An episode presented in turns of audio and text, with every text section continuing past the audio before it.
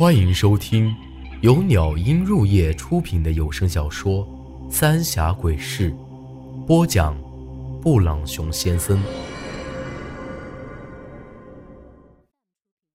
第五十五集，上香烧纸。一直到第二天大亮，韩半仙才终于醒了过来。然而，依旧是虚弱的很，看得出来，那张符纸着实让他吃了一个大苦头。不过，应该也没有性命之忧了。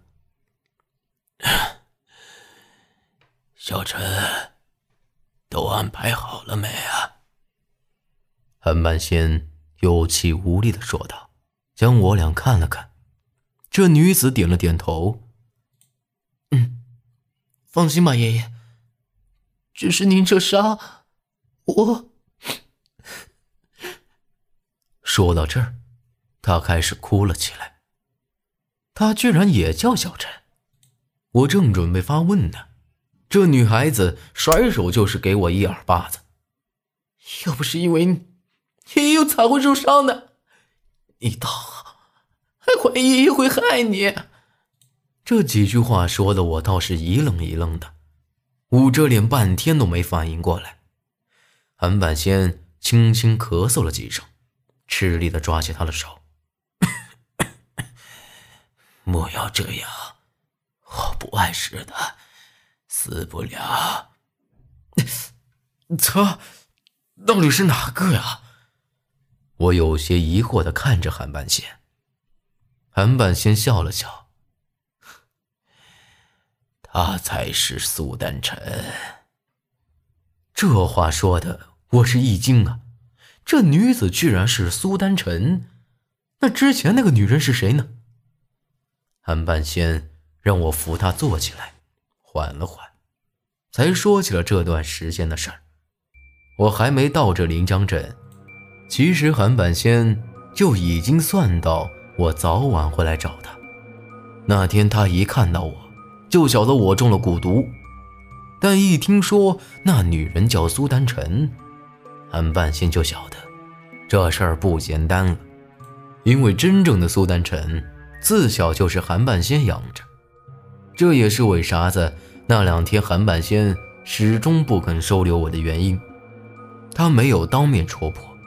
就是想看看这后头到底是谁在作怪。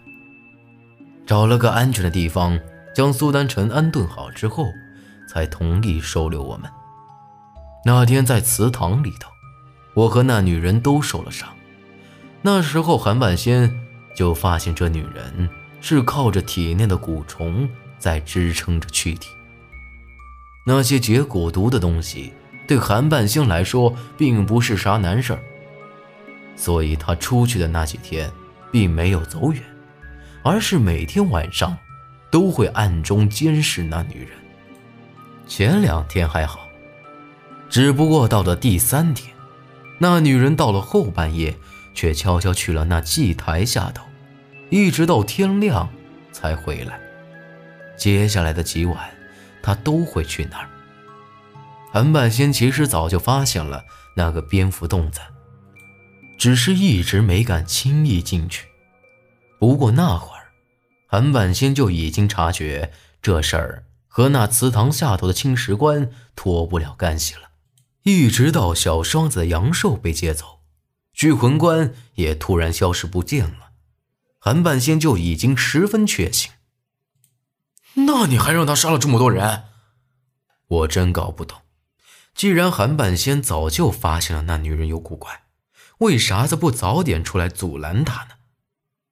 但韩半仙却说，除了小栓子和二狗子，其他那些死掉的人都是死有余辜。当年他们可没少欺负那女人呐。那那招魂堂又是咋回事啊？还有你往那火盆里塞的那个什么生辰八字，到底是哪个的？韩半仙又笑了几下。你莫忘了，你一出生就是个死人，真正的生辰八字，只有我和他晓得。当年为了保你，只是让你和萧然那女娃立下了阴婚契，但却从没正式拜过阴堂。正好借此机会啊，让你们正式拜个堂，正好能让你那鬼婆姨回来。当然，这事你还得好好感谢我这个孙女儿，要不是他封住了那小荣的怨气，你那鬼婆姨也回不来。那，那凌云又是什么东西啊？他这么一说。我倒是想起来，那女人之前说过一句话，说什么“凌云的女人”。听我这么一问，韩半仙的脸立马拉了下来。给我记好了，不该问的莫问，以后不准再提起她。我就搞不懂了，这韩半仙一副天不怕地不怕的样子。咋偏偏对那女人这么害怕呢？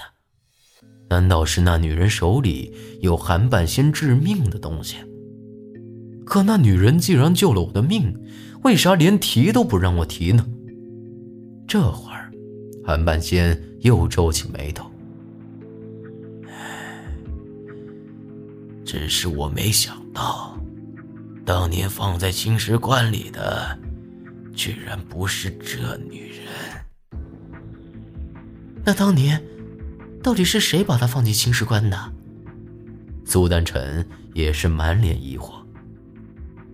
老实的是长青的太爷，封棺的是萧家的人，埋在祠堂下头，就是为了让他享受香火供奉，也算是临江镇的人对他的忏悔了，以此化解他的怨气。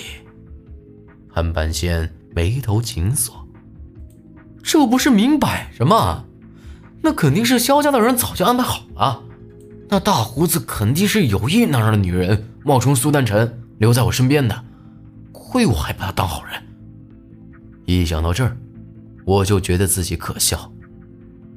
但韩半仙却摇了摇头：“不，萧家可不会做这些见不人的勾当。”只不过，你见到小胡子的时候，就已经是个死人了而已。就凭那女人的本事儿，小胡子还不会放在眼里。只可惜，那女人还没说出背后的人，就被灭口了。